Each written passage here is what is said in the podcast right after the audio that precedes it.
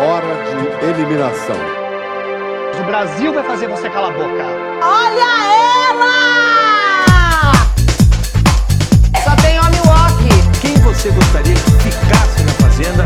Não gosto de você. Pra mim é uma honra vocês não gostarem de mim.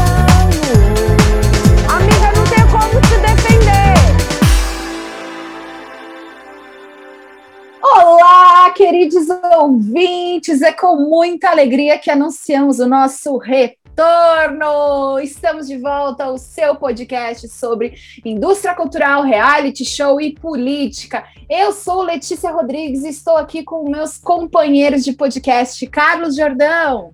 Olá, que tal?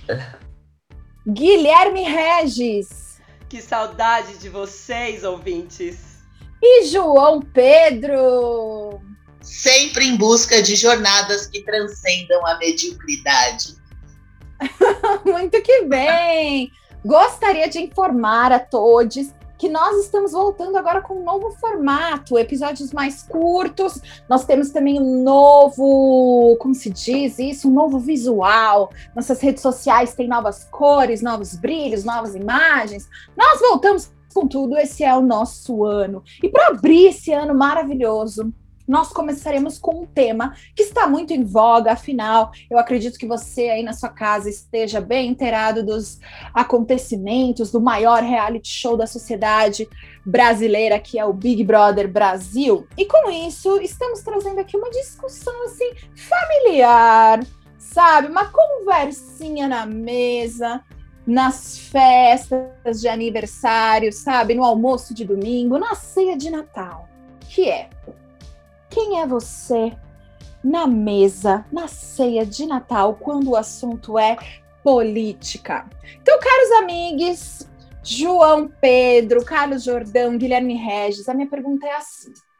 Quem são vocês na ceia de Natal quando surge o assunto política? Número um, o tio do pavê. Aquele que faz piada, é pra ver, é pra comer. Aquele que não tá nem aí, aquele que pergunta se você tá namorando, se você não tá. Ou a tia do pavê, ela existe também, né? Pergunta aí os namoradinhos e as namoradinhas, você não vai se casar, não vai ter filho. Ou aquele primo seu que gosta muito desse presidente Mela Cueca. Que esse é o número um, arquétipo número um. Arquétipo número dois a cozinheira, aquela que o foco é o peru ou a jaca no Natal. Eu não quero saber de nenhuma conversa. O que me importa é a comida. Arquétipo número 3, a o novo militante da UJC. Com todo respeito ao JC, mas quem passou já sabe. Ou seja, estamos aqui para fazer o legado de Marx, Stalin, Mao, Trotsky, Rosa Luxemburgo, vir à tona nessa mesa de Natal entre castanhas portuguesas e uvas passas. E por fim, o último arquétipo, o quarto arquétipo, gente, aquele que ama o Natal, que não tá nem aí se o Papai Noel é da Coca-Cola, aquele que não tá nem aí se o primo chato, intelectual não gosta de amigo secreto, amigo da onça, aquele que só quer viver e colocar as meias de branco e vermelho na lareira que não existe em nenhuma casa do Brasil, aquele que gosta muito de se vestir e de decorar a árvore de Natal. Então pronto, temos aí quatro arquétipos para vocês. Vou só repetir os títulos, tá? Tio do pavê número um, número dois, dono da jaca, dono do peru, número três, militante, número quatro, amo Natal. Ho ho ho. E aí, valendo? Ah, eu acho que eu vou ali ficar com a jaca, mas aí eu vou salgar ela com um pouquinho de militância, sabe? Nada muito muito exagerado, porque também, assim, não vai adiantar muita coisa e eu não tenho muita paciência. Mas a jaca verde, ela vai ficar assando umas horinhas no forno com umas pitadinhas, sabe? De, de umas cutucadinhas no tio do pavê. Eu fico nesse. Faço das palavras do Gui as minhas. Depende do meu estado de humor. Tem dias que eu tô muito bem. Tem, ah, pra mim, Natal, pra mim já morreu o Natal. Pra mim. Coisa que ficou ali na infância. Essa coisa de super comemoração, mas eu adoro as comidas, né? Afinal, meu ascendente é touro. E aí, se me vem uma. Que nem, ó, gente, tem uma vez que não, não, não dá pra gente negar. Uma vez eu tava lá comendo os bolinhos de bacalhau, minha avó me solta e a Lei Rouanet do nada, assim, sabe, gente? Aí eu não poderia ficar. quieto, entendeu? Aí, quando a coisa chega até mim, aí não tem como relevar, entendeu? Então também fico ali, entre o militei e entre o piruzinho. Amiga, eu também fico entre, mas acho que é um entre mais diferente, assim. O meu desejo de sempre é ser o moço da jaca. Inclusive, é um pacto que eu tenho com a minha tia, que é minha grande parceira de Natal e de férias em família, de tipo, só vamos falar de comida. Para não causar briga, para não causar atrito, para não causar nada. A gente acorda, vai pra cozinha, faz o porquinho, faz o piruzinho, e todos os dias do final de ano, porque normalmente é na casa da minha avó, que é em outra cidade, a gente só fala de comida, a gente vê aquela moça Rita Lobo, Rodrigo Hilbert, fica no GNT, Discovery Home Health, o dia inteiro vendo esses programas, para o assunto não desviar disso. Mas eu tenho um problema que é, eu bebo. Oh, meu Deus! que beleza! E aí, quando eu bebo, eu performo militante. Narcisa. Amiga, aí o ser humano vem me falar um negócio, eu rebato.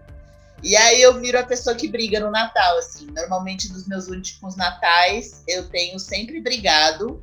É, é, nesse último foi bem surpreendente, porque eu acabei defendendo o Dória. Só porque ele era uma oposição ao Bolsonaro, porque o Dória é uma bosta também. Mas qualquer coisa que se configura oposição ao Bolsonaro vira um alvo de defesa para mim. Ainda mais uma, uma tia, não vou falar o nome dela aqui, né? Que veio falar, ah, viada Dória fazendo lockdown em São Paulo. Eu falei, calma aí. E aí brigamos. Mas tudo bem, no outro dia passou, continuei fazendo comida. É Mas isso. Entendi. Então todo mundo aqui tem uma pitada, né? Eu vou falar pra vocês quem Sim. eu tento escolher, tá? Eu tento escolher a versão Eu Amo Natal, mas eu não amo Natal. Natal, Ano Novo, essas festas pra mim, Páscoa, tanto faz. Essa é a verdade, porque come bem aqui minha mãe, meu pai e eu, a gente sempre come, então assim, pra ser bem honesta. Mas eu nunca vou me esquecer, eu acho que eu peguei um certo trauma, porque minha mãe, muito gênia, muito brasileira, muito desconstruidora de padrões, no Natal, eu virei e falei assim, mãe, eu quero ganhar. Eu escrevi a carta pro Papai Noel, eu falei assim, mãe, eu quero ganhar a Barbie, o Ken e o carro da Barbie, que era aquele New Beetle, né? O novo Fusca. E aí a minha mãe me deu a Suzy, o Beto e o Jeep da Suzy, dizendo que a gente precisava fomentar a indústria nacional. Então, Chique. assim, a partir Quantos anos daí... você tinha, amiga? Seis. É, Educada, né? Sabe? Ela aí diz, ah, economizou. E a minha mãe era assim, eu queria uma mala de rodinha da Cinderela, ela dava uma de sarja da, mili- da sarja militar. Ela, ela quebrava os padrões, entendeu? Ela falava, eu não queria que você fosse uma menina frufru, não sei o quê, com todo respeito às meninas frufrus, tá, gente? Mas isso aqui a minha mãe tinha, tem, tem ainda o jeito dela de, de enxergar o mundo, e para mim foi muito bom. Eu agradeço aqui em rede nacional que eu não tenho nenhum trauma tá? Eu só queria o carro da Barbie, mas tá tudo bem. Tô brincando, gente. Ainda bem que eu não tive. Depois ela ainda fez uma outra coisa comigo, que ela falou assim: ó, eu vou finalmente te dar a casa da Barbie verão. Quero uma casa na praia. A gente chegou no macro e ela falou assim: olha, você vai ter que escolher, porque você tá virando uma mocinha.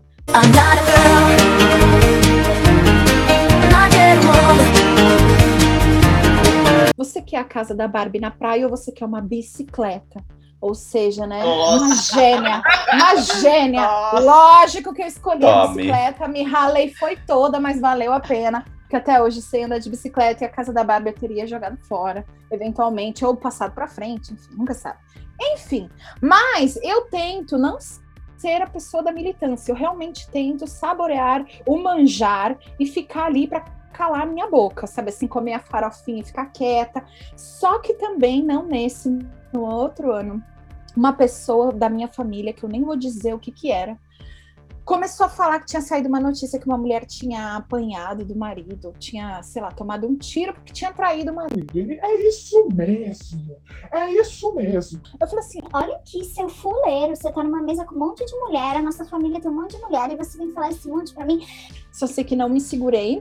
Aí ele respirou fundo depois que eu terminei de falar tudo, assim. Tudo que eu engoli com a lentilha e com a farofa saiu pra ele, assim, né? E aí ele virou, respirou e falou assim: Eu vou buscar uma guari de maracujá pra mim. E nunca mais voltou. Tanto que na semana passada eu tava. Na semana passada eu Epa, que garal! Gente, Sabe? Maguari, saudade. Na semana passada eu fui à feira comprar o meu pastel especial de carne, queijo e ovo, melhor pastel.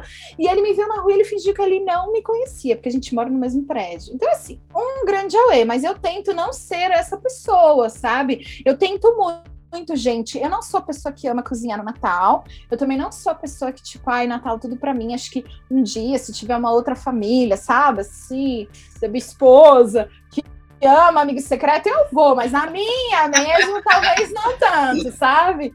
Mas enfim. Não, mas vem cá. Ah, Ó, mas vocês sentem que essa coisa de militar na família, aí, seja qual ela for, ela funciona de fato? Vocês saem assim, super contemplados? O Não. mundo vai ser. Claro que não. não, é É só, eu só fico nervoso. muda- horroroso, entendendo? porque sempre Per- você perco tem a fome. um, um- Exato, você tem um peru inteiro na sua frente, um tender. Pra quem é vegetariano, uma jaca toda na sua frente. Você tem um manjar, um pudim, um mousse. Você vai lá e estraga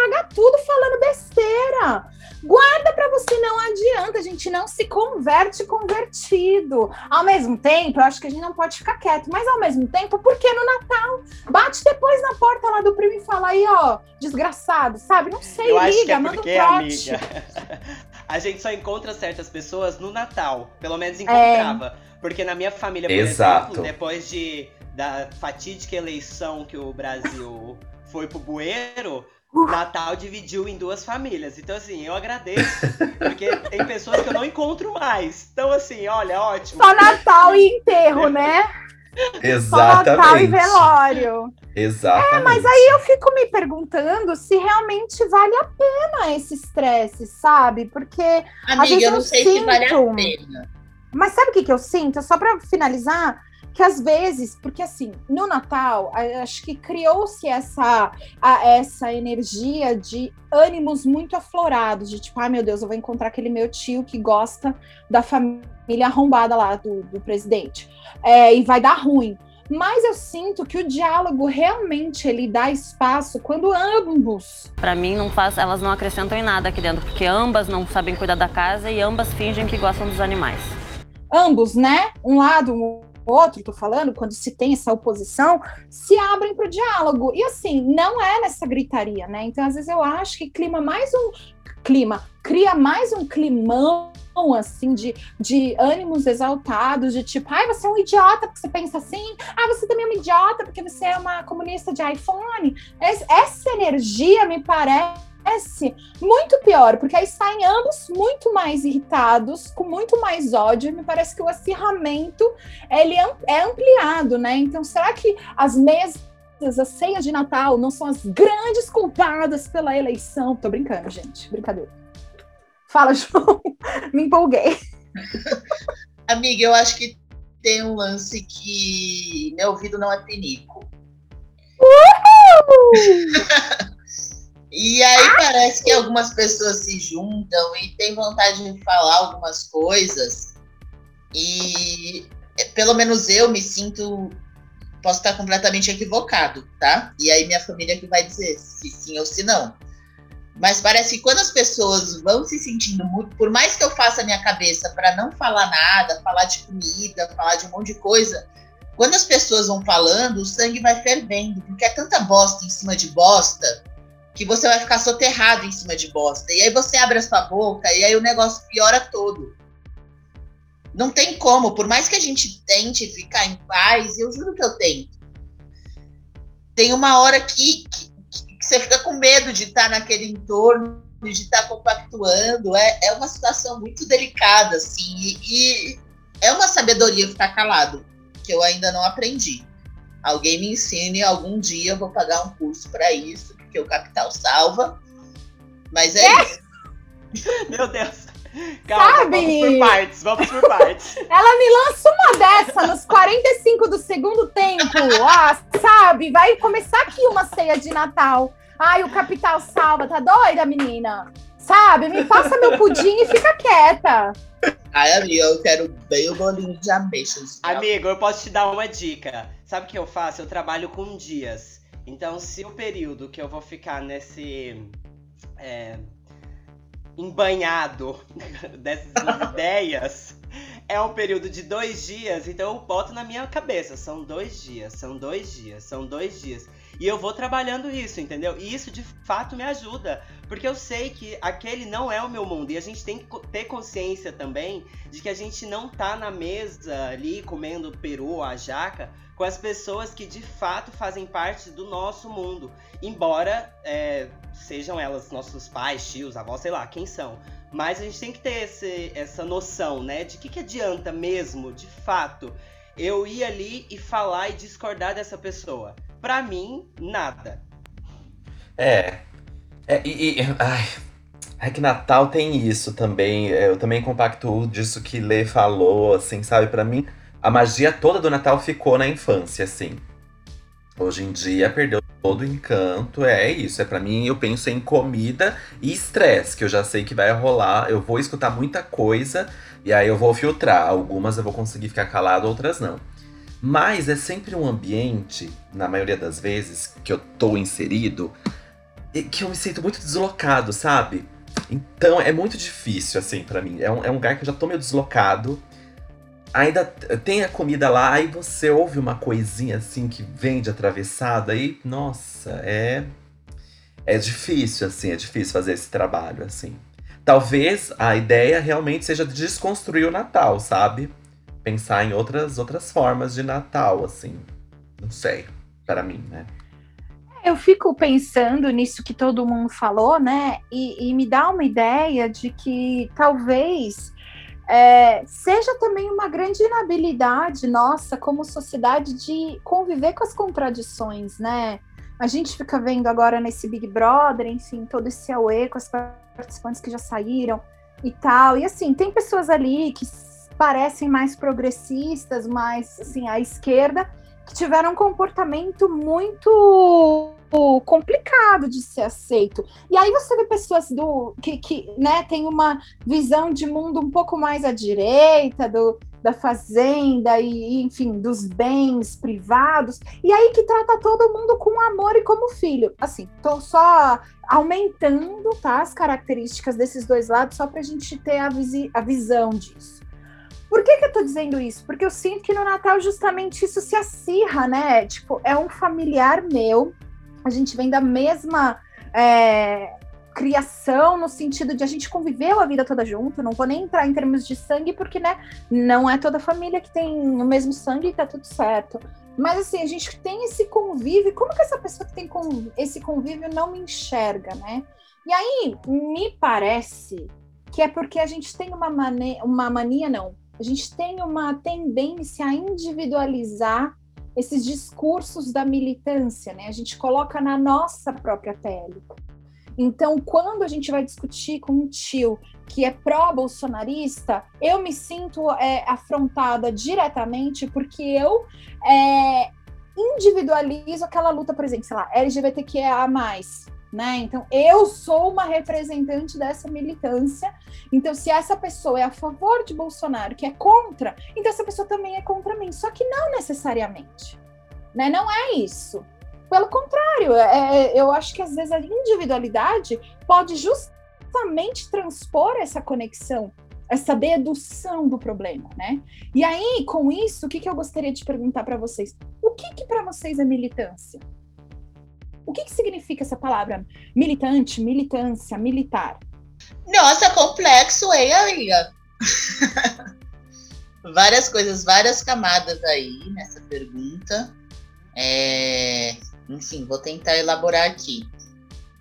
Primeiro, eu acho que uma pessoa ter o mesmo posicionamento político que o seu não a coloca como amiga ou inimiga sua. Por exemplo, eu falei aqui no começo que eu combino sempre com a minha tia do Natal, a gente vai para a cozinha e fala sobre comida.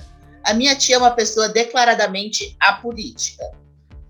Apolíticos, para mim, são analfabetos políticos, que para mim também são pessoas de direita.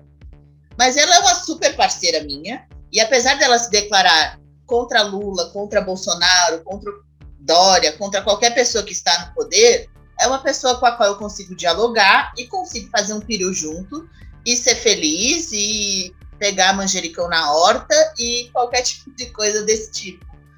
É, então a gente consegue conviver e ter uma relação civilizada e minimamente agradável. É, agora tem coisas também, eu acho que, enfim, gente fala de Bolsonaro, gente fala de Haddad, eu falo mesmo de Haddad, porque é isso, a gente cometeu um erro sem eleger o Haddad. Não sei se é militar, mas tentam defender um voto, tentam defender um partido, e eu acho que isso não diz nada também, isso acaba aflorando os ânimos. Mas tem um lugar ético que é muito grave, que é de pessoas atentarem contra a vida dos outros. No Natal de 2019, por exemplo, eu briguei com um tio falando que ele xingou uma travesti na rua, chamando ela de homem, porque a existência dela agredia a existência dele. É, isso eu acho muito grave e acho, acho que também se opor contra isso não é militar. Acho que militar é de fato você entender uma luta e, e agir materialmente a favor dela, é, em termos jurídicos, legislativos, é, enfim, ir para a rua, exigir direitos, isso sim é militar. Você não faz isso no campo do privado, você milita em campo público. Mas tem, tem coisa que não dá para a gente ficar calado, porque vai para o terreno da ética, e aí no privado a gente acaba se exaltando e saem essas brigas do Natal, né? Não, não dá para ouvir meu tio falando uma coisa dessas que ele falou.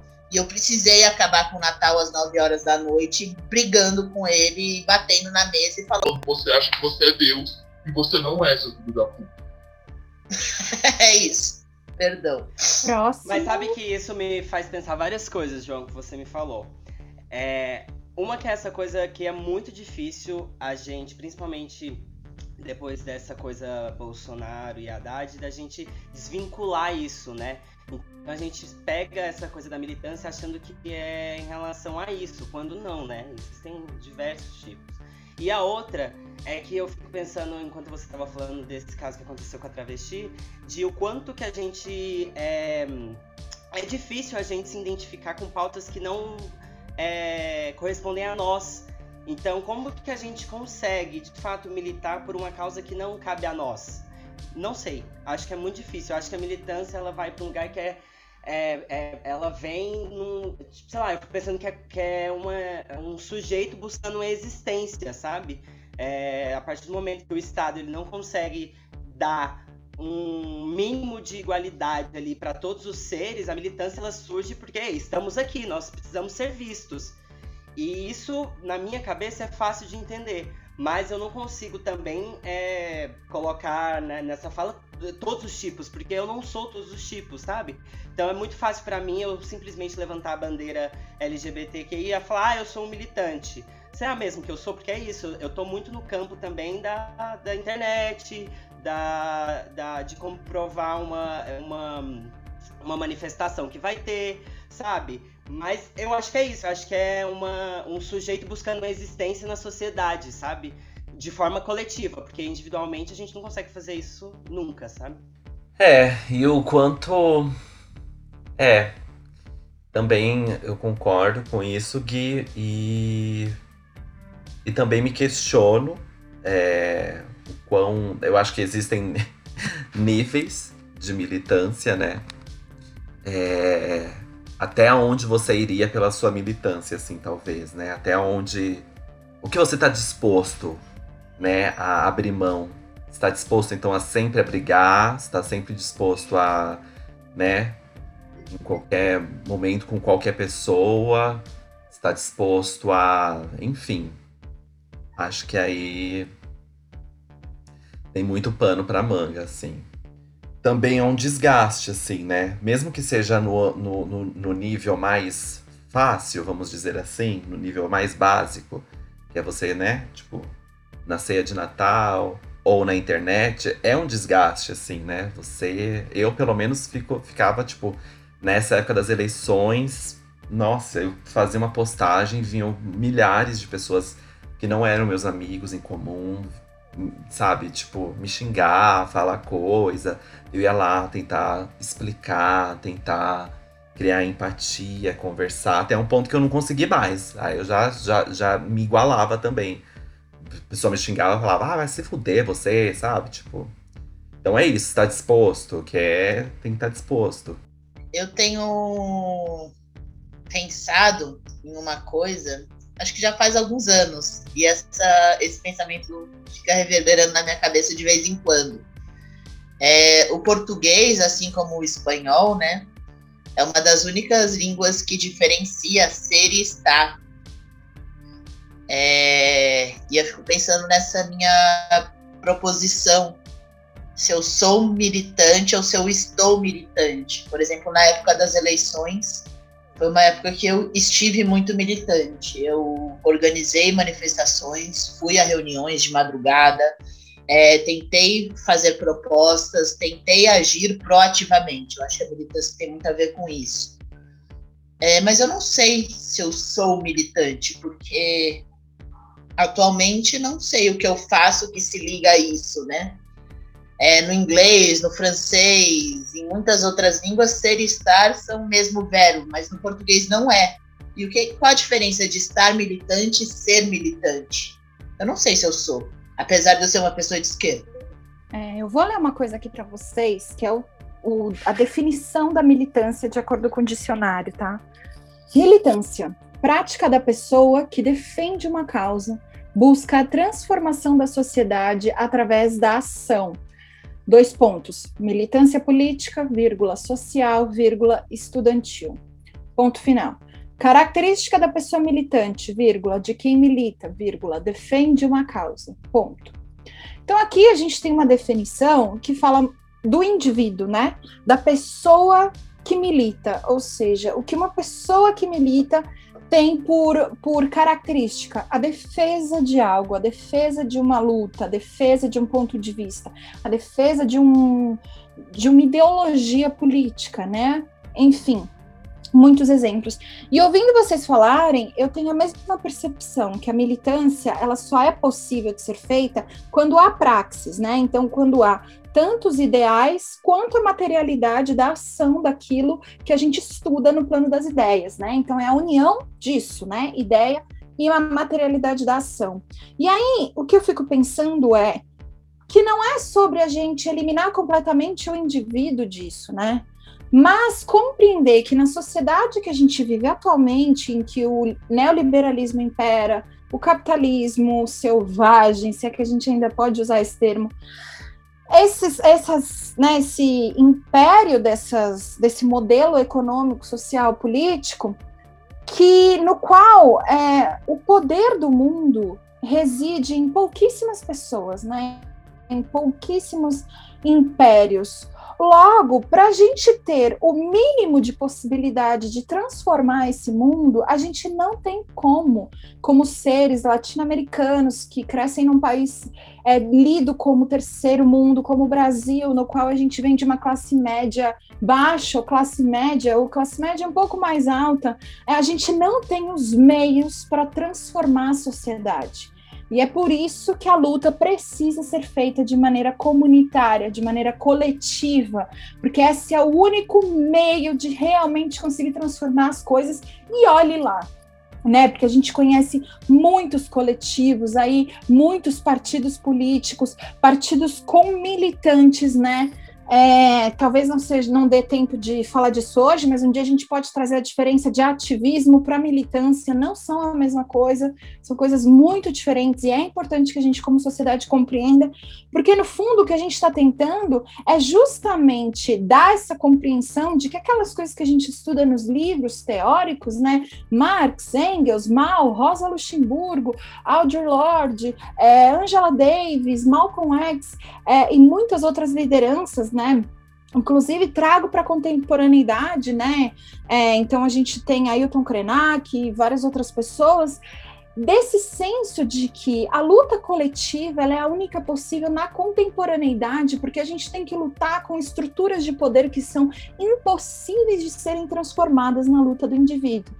E eu gostaria de fazer uma fala aqui que é simplesmente o meu ponto de vista sobre, né? Eu não responsabilizo meus colegas pelo mesmo ponto de vista, ele é o único exclusivo de Letícia Rodrigues e talvez a gente compactue com os mesmos ideais, mas que é a minha crença muito grande de que apesar da gente se sentir frontalmente atacado quando atacam essas nossas pautas ou aquilo pelo qual a gente tanto luta e acredita que são essas, né, essas ideologias, então logo a gente poderia se autodenominar militante, mas no entanto a gente não pode esquecer que não se trata da gente, se trata de muita gente, né? Então não dá para a gente sempre pegar um discurso de uma luta muito antiga, seja LGBT, é, das pessoas pretas, das pessoas indígenas, das pessoas com deficiência. Então, enfim, todas as minorias que são constantemente oprimidas por essa sociedade e a gente individualizar nos nossos corpos para brigar com o tio no Natal. Porque no fim não é isso que está, sem, está sendo posto em disputa. O que está sendo posto em disputa é muito maior do que o jantar de Natal. E que a gente, em determinado momento, vai ter que arrumar outras, outras estratégias para falar com o nosso tio no Natal, para que ele também se some à nossa luta. É isso. Muito obrigada. Se eu sou fã de alguém, esse alguém é a Letícia Rodrigues. Me sinto lisonjeada! É isso, amiga, é isso. Acho que você falou e disse. É, Olha é ela! Abriu uma garrafinha de vinho, sabe? E bateu um papinho enquanto a Jaca assa. Sabe, bem normalzinho aqui na mesa de Natal. Bom, gente, então muito obrigada por estarem aqui com a gente. Por favor, nos sigam nas nossas redes sociais. Lembrando que a gente tem uma campanha no Apoia-se, que é a única maneira de sobreviver nesse período de pandemia e nesse governo. Então, se você puder colaborar de zero reais a um milhão e meio de reais, fique à vontade. É você que está garantindo a continuidade desse nosso projeto, que é muito especial e muito importante para a gente. Queria sim é, agradecer ao nosso magnífico Rodrigo Mancusi, que fez a nossa vinheta especialíssima, que dá a cara e o tom do nosso podcast. No próximo episódio, fiquem atentos, nós estaremos debatendo a militância dentro do Big Brother Brasil, o maior reality show da nossa sociedade contemporânea. Então, nos vemos no próximo episódio. Grande beijo, se cuidem, não peguem Covid, fora Bolsonaro, defenda o SUS. Beijos! Beijos! Beijo! Não gosto de você. Pra mim é uma honra vocês não gostarem de mim. Não. Amiga, não tem como te defender.